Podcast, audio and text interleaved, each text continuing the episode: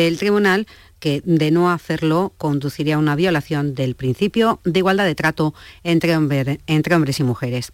San Valentín está siendo aprovechado por los comerciantes de Almería para fomentar las compras en el centro.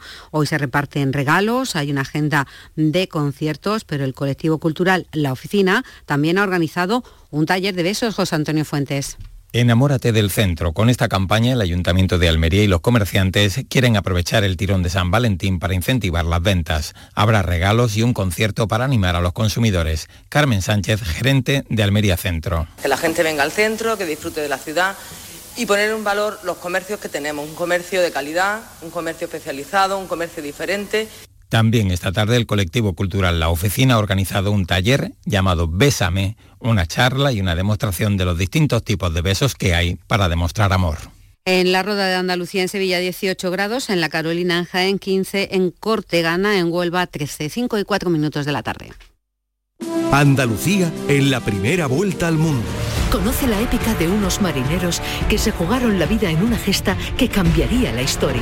No te pierdas un viaje único cargado de descubrimientos, de motines, rebeliones, hambre, sed y sobre todo de una brutal resistencia. Andalucía en la primera vuelta al mundo con Araceli Limón. Y los viernes a las 6 de la tarde en RAI. Radio Andalucía Información. Llega la gran noche del Carnaval de Huelva. Este sábado, la final. Las mejores agrupaciones están a punto de subirse al Gran Teatro y te lo contamos en directo con Rafa Adamuz, María José Marín y Sonia Vela. Este sábado a las 9 de la noche, la final del Carnaval de Huelva en RAI Huelva y también en nuestra app y en canalsur.es. Ahora, en la revista de RAI, el radioscopio Radio Andalucía Información.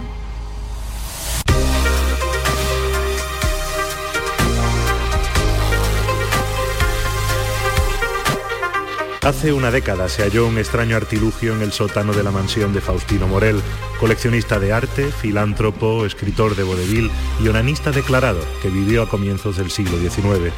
Se desconoce la fecha de construcción de dicho aparato, su fabricante, motivo e incluso función. El radioscopio. Hay mucha más ciencia de la que crees.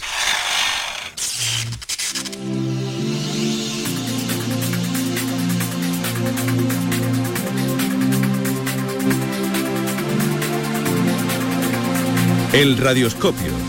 Desde Ray Granada, Susana Escudero. En el capítulo anterior Estamos en los años de juventud de Jean-Claude Roman, que se convertiría años después, a ojos de todos, y en base a una gran mentira, en un prestigioso médico y funcionario de la Organización Mundial de la Salud. Una mentira que se destaparía un oscuro día de 1993 en el que aparecerían muertos sus padres, su mujer Florence y sus dos hijos, hechos por los que sería procesado. Pero eso sería después. Ahora estamos en los años de Universidad de Román, donde comenzó la primera mentira, la que desató todas las demás. Florence, con la que va a clase a la Facultad de Medicina y con la que ha estado saliendo, le deja. Román finge una falsa agresión, probablemente para llamar la atención. A partir de ese momento, la fabulación no deja de sucederse.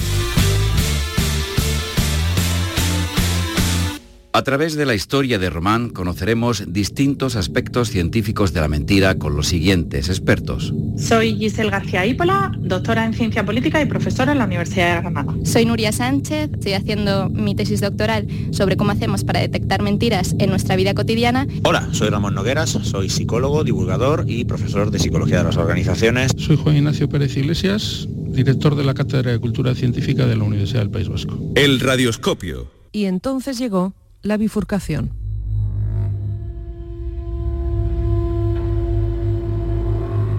De la infinidad de decisiones que tomamos al día, podríamos señalar con exactitud cuáles fueron las que terminaron por cambiarnos radicalmente la vida. ¿Cuáles modificaron levemente la dirección de esta lo justo para que al volver la vista atrás ya no reconozcamos lo que fuimos ni lo que pudimos llegar a ser? Román sí podía decir cuál fue Podría decir incluso el momento exacto en el que la tomó. Pero Solo él sabe la verdadera razón de por qué lo hizo.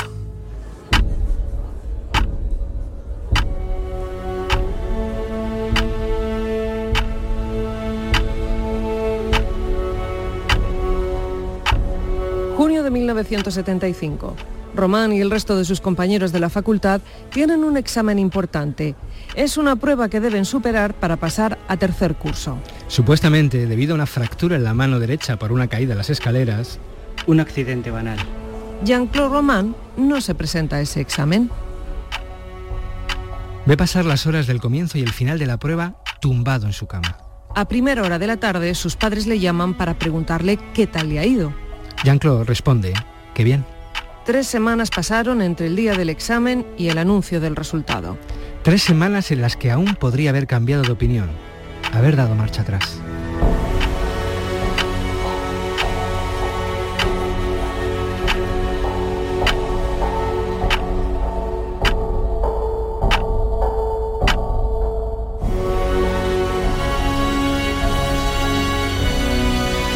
No lo hizo. Podría haber dicho a sus padres que finalmente había suspendido. Incluso podría haber hablado con la autoridad universitaria y haber negociado un aplazamiento o una prueba oral. Podría haber hecho cualquier cosa desde el punto de vista racional. Cualquier cosa excepto lo que hizo. Esperar el día de los resultados y anunciar a todo el mundo que había aprobado, que estaba admitido en tercer año de medicina. Ahí comenzó todo. En ese exacto momento, la vida de Román se dividió en dos. Por un lado, la vida que él debería haber seguido y por otro, la que continuaron los demás. Mientras él permanecía en un camino paralelo, en una larga pasarela separada por un cristal. Un camino que se mantuvo durante 18 años. Una mentira pueril que le empujaría 18 años más tarde a aniquilar a sus padres, a Florence y a los hijos que todavía no tenía.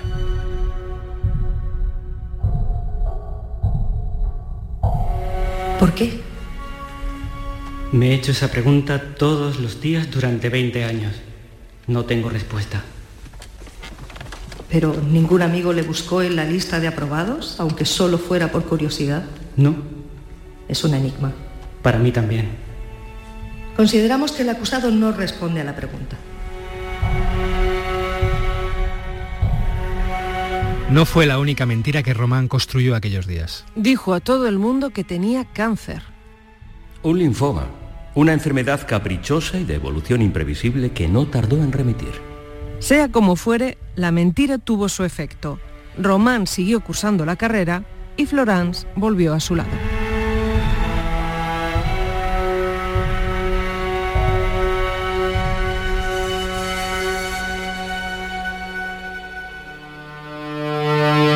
Dicta en el sumario que el acusado se matriculó 12 años seguidos en segundo curso de medicina en la Facultad de Medicina de Lyon Norte, concretamente de 1975 a 1986. Causa estupefacción que la lenta administración nunca se diera cuenta de este hecho.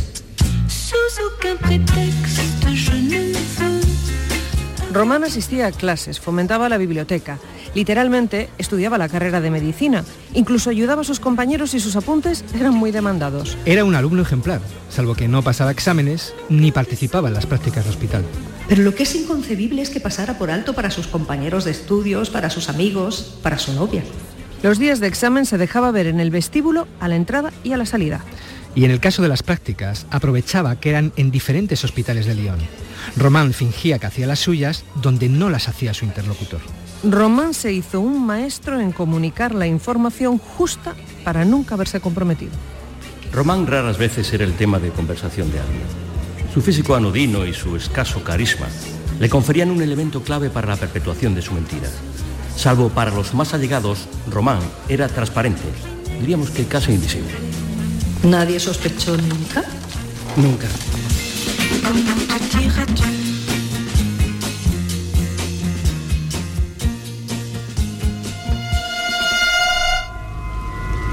There is no God. There can be no God. It's ridiculous to think in terms of a superior being.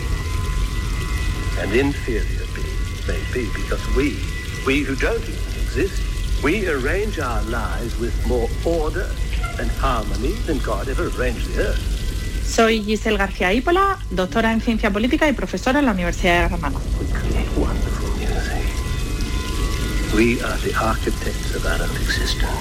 En política, igual que, que, es una de las áreas de la vida, igual que en cualquier otra área, eh, está claro que la mentira de alguna forma nos estimula en términos cognitivos, fundamentalmente porque una mentira o de lo que parte una mentira es o de algo que tiene una parte de verdad o de algo que contiene algo que deseamos. Por lo tanto, hay cierta parte de deseabilidad de que eso suceda o generas una pequeña duda razonable de que eso pueda pasar. Por lo tanto, por eso la gente cree en mentiras, no solo en mentiras políticas o, en que o cuando los políticos nos engañan, sino que de alguna manera eh, creemos en las mentiras en general. Es por tanto que cuando creemos en algunas de las mentiras necesitamos creer en algunas cosas que a lo mejor no son mentiras, pero que sí sabemos que no son 100% ciertas porque necesitamos sobrevivir, porque nadie sería capaz de sobrevivir a la verdad más absoluta. Ni siquiera a nuestros amigos les decimos las verdades más absolutas de lo que nos parecen las cosas que, hacen o que dicen. ¿Por qué? Fundamentalmente porque podríamos tener una segunda parte en, ese, en esa comunicación y es que pues, nuestro amigo se enfada con nosotros. ¿no? Por lo tanto, nosotros somos tolerantes a la mentira, somos tolerantes a la corrupción, somos tolerantes a cualquiera de, estas, de estos estímulos cognitivos en función de cómo somos nosotros. Digamos que nuestra actitud y nuestra conducta, de alguna manera, eh, determina lo que somos capaces de soportar. En general, la mayoría de la gente dice la verdad la mayor parte del tiempo, por lo que si nosotros creemos en lo que los demás nos dicen, pues eh, es algo normal. Sí que es verdad que algunos autores señalan que creemos que los demás son sinceros más de lo que deberíamos. Y entonces en psicología se habla de que hay un sesgo de la veracidad es decir, una especie de error a la hora de juzgar y creer que los demás nos dicen la verdad más veces de la que en realidad nos lo están diciendo. La mentira es una conducta que está reforzada porque es que somos muy malos detectando a los mentirosos y de hecho las profesiones que tradicionalmente se considera que tienen ojo clínico, incluyendo a los psicólogos, eh, no son mejores que el público detectando mentiras. Los estudios que, que he podido consultar sobre este tema muestran que en general la probabilidad de la gente es un, detectar a un mentiroso es un 54%, eso es un poquito mejor que el azar.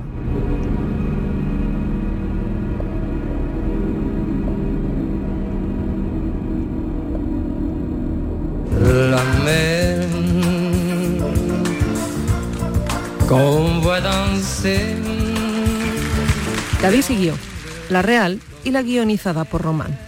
Flogans y Jacques se casan. Flogans termina su tesis de farmacia, carrera por la que cambió medicina en segundo curso. Jean-Claude aprueba el examen del curso de médicos residentes de París pasa a ser responsable de investigación del Instituto Nacional de Salud e Investigación Médica en Lyon y de ahí pasa a la Organización Mundial de la Salud en Ginebra como maestro investigador. Además, comienza a dar clases en la Facultad de Dijon. Se mudan a la región de Ferny-Voltais, cerca de la frontera suiza, donde amigos de la carrera como Luc Ledimal o Jacques Cotin trabajan y viven. Este último en una farmacia donde entra a trabajar Fogans. Pocos años después llegan los niños, Caroline y Antoine. Su padre les lleva regalos de sus jefes que en adelante nunca olvidarían sus cumpleaños, aunque nunca existieron. Fui un falso médico, pero un verdadero marido y padre, que amaba con toda mi alma a mi mujer y a mis hijos.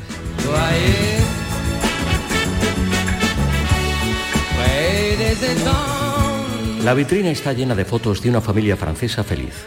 La familia, incluyendo a sus padres y a sus suegros, que lo adoraban, constituían el centro de su vida, en torno al cual gravita un pequeño círculo de amigos, todos treintañeros, profesionales y con hijos.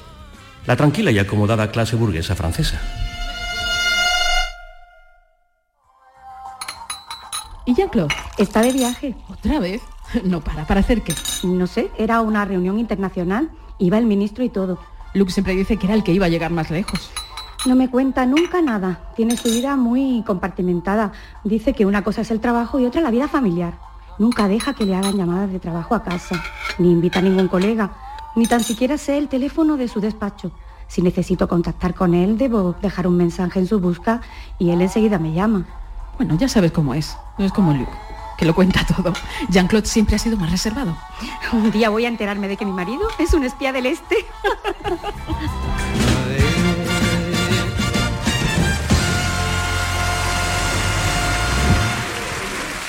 Tomamos un breve receso. Pueden llevarse el acusado.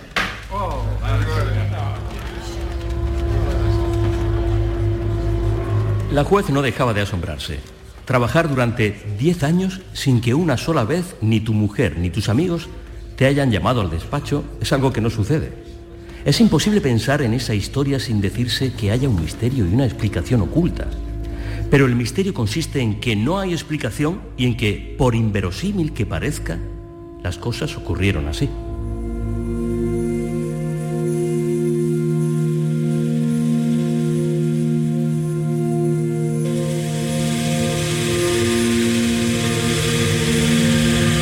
Nivel cerebral, mentir involucra principalmente zonas de la corteza prefrontal.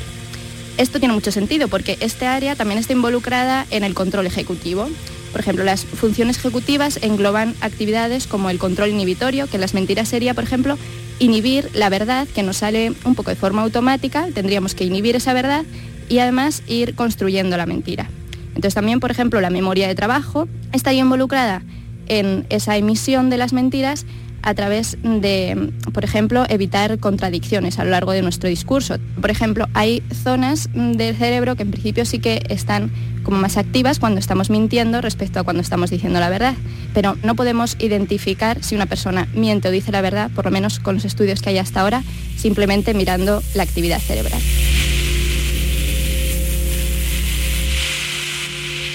Está escuchando la revista de RAI. Radio Andalucía Información. Ahora, el radioscopio. Por la mañana era Román quien llevaba a los niños al colegio. Venga, dadme un beso. Portaos bien. Yuk, ¿Quieres un café? no puedo. Tengo mil reuniones con farmacéuticas.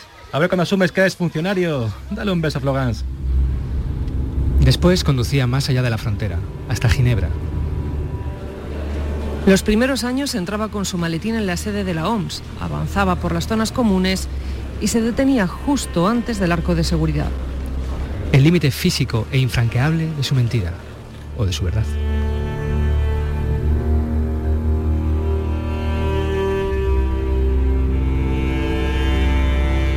Después pasaba la mayor parte del día y la tarde leyendo y dormitando en el coche, estacionado en un camping o en una isleta de una autopista.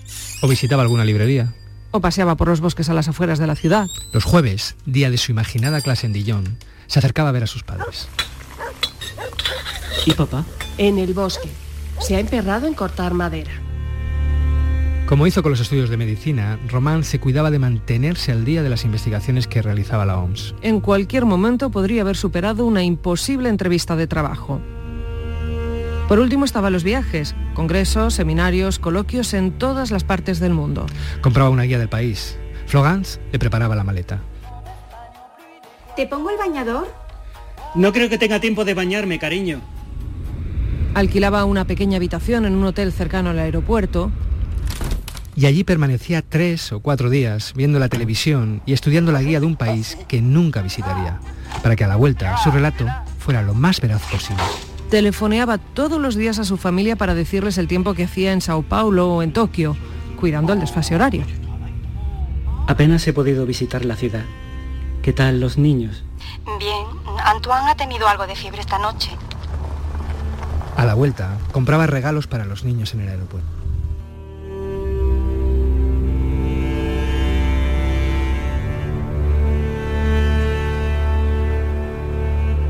¿Qué sentía Jean-Claude sentado en su coche mientras la vida marchaba alrededor? ¿Placer por engañar a los demás? ¿Angustia? Nada.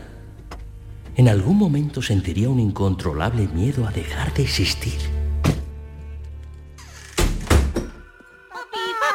Hola. ¿Qué nos has traído? ¿Qué nos has traído? Hola, te echaba de menos. Mm, ¿Cómo ha ido el viaje? Cuando Román hacía su entrada en el escenario doméstico de su vida, todos pensaban que venía de otro escenario, de otro papel, el de hombre importante que recorre el mundo y cena con ministros. Pero no existía otro escenario, no existía otro público. Fuera estaba desnudo. Volvía a la ausencia, al vacío, al blanco que no era un percance de ruta, sino la única experiencia de su vida. Creo que no conoció nunca otra realidad, ni siquiera antes de la bifurcación.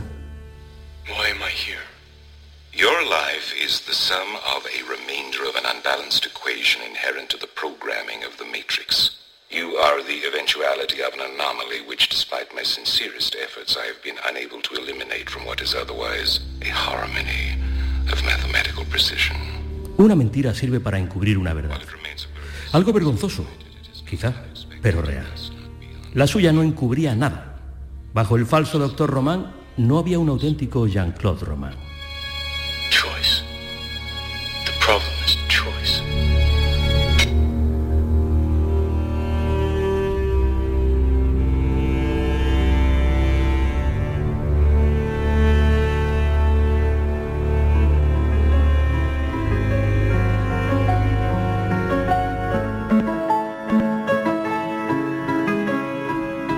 1997, el escritor francés Emmanuel Carrère publica El adversario, un relato basado en su investigación del caso Román y en las numerosas cartas y visitas que se intercambiaron a lo largo de los años. Con reminiscencias de A Sangre Fría de Truman Capote, El extranjero de Albert Camus el propio Dr. Jekyll y Mr. Hyde de Stevenson, Carrère elabora un relato periodístico desasosegante, frío e incompleto, de unos acontecimientos que resultan imposibles de comprender. La historia de Román ha dado lugar a tres versiones cinematográficas, la española La vida de nadie y las francesas El empleo del tiempo y El adversario. Pensé que escribir esta historia solo podía ser un crimen o una plegaria.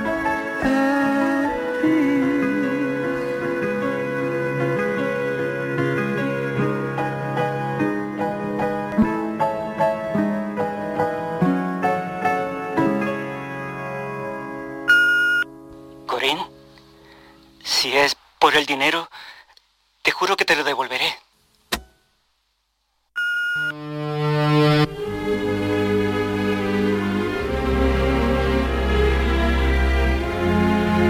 C'est étrange. Je ne sais pas ce qui m'arrive ce soir. Je te regarde comme pour la première fois.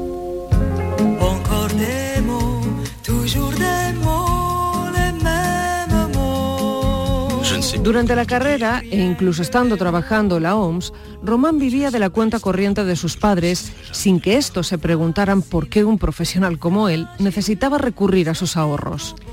Una vez dijo que estaba en la OMS, Román dio a entender a sus allegados que su estatus de funcionario internacional le daba derecho a colocar depósitos en bancos suizos con un interés del 18%, del que todo el mundo podría beneficiarse. Esto, unido a su imagen de hombre íntegro y honrado, le concedía el prestigio adecuado para que su familia le confiara sus ahorros, convencidos de que les reportarían 10 veces más, a condición de que no los tocasen durante un tiempo. Uno de los confiados fue su suegro, Pierre Crolet, que le confió 378.000 francos para ingresarlos en un banco de Ginebra a nombre de Jean-Claude Román, puesto que solo su estatus le permitía efectuar un depósito semejante. El padre de Florence nunca firmó ningún papel, ni vio ningún extracto bancario, pero ¿hay algo más fiable que un banco suizo donde ver crecer tu dinero? Sí, un banco suizo en el que te ha introducido el dinero el doctor Román, alto funcionario de la Organización Mundial de la Salud.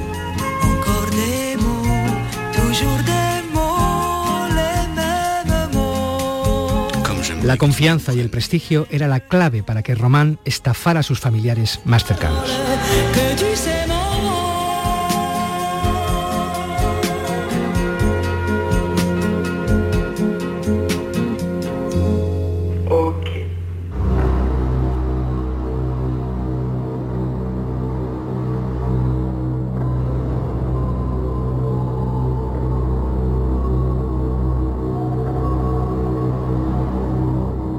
La imagen que proyectamos es muy importante porque mm, nuestro prestigio depende de ella, nuestro prestigio social.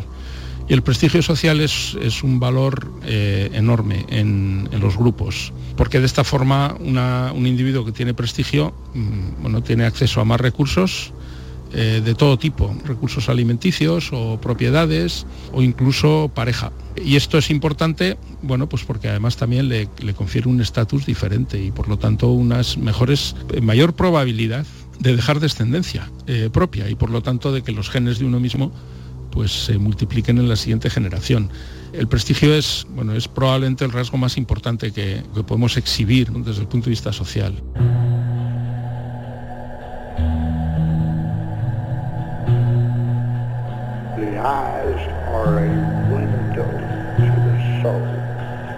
Las redes sociales se prestan muchísimo más por el anonimato que proporcionan a mentir, a dar una imagen eh, falsa, errónea de uno mismo, deliberadamente falsa de uno mismo, incluso a veces inconscientemente falsa de uno mismo, también uno puede tener una excelente opinión de uno mismo, aunque sea un zote, por ejemplo. Y sin embargo hay otro tipo de, de información que depositamos en las redes que dicen la verdad acerca de nosotros mismos y que eventualmente pueden ser utilizadas para indagar acerca de creencias eh, en la población, de pensamientos ampliamente extendidos, etcétera.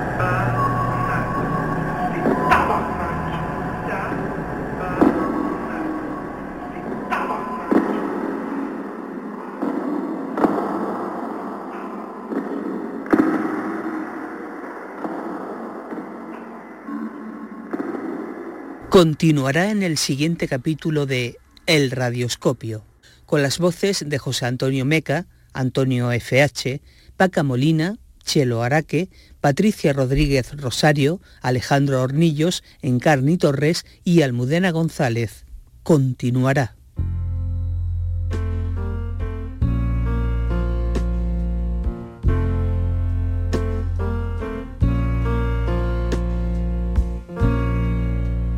Just a perfect day. Drink sangria in the park. And then later, when it gets dark, we go home.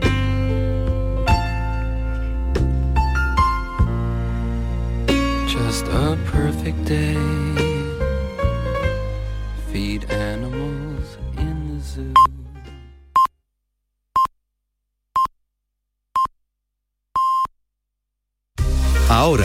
En la revista de RAI, Andalucía es naturaleza.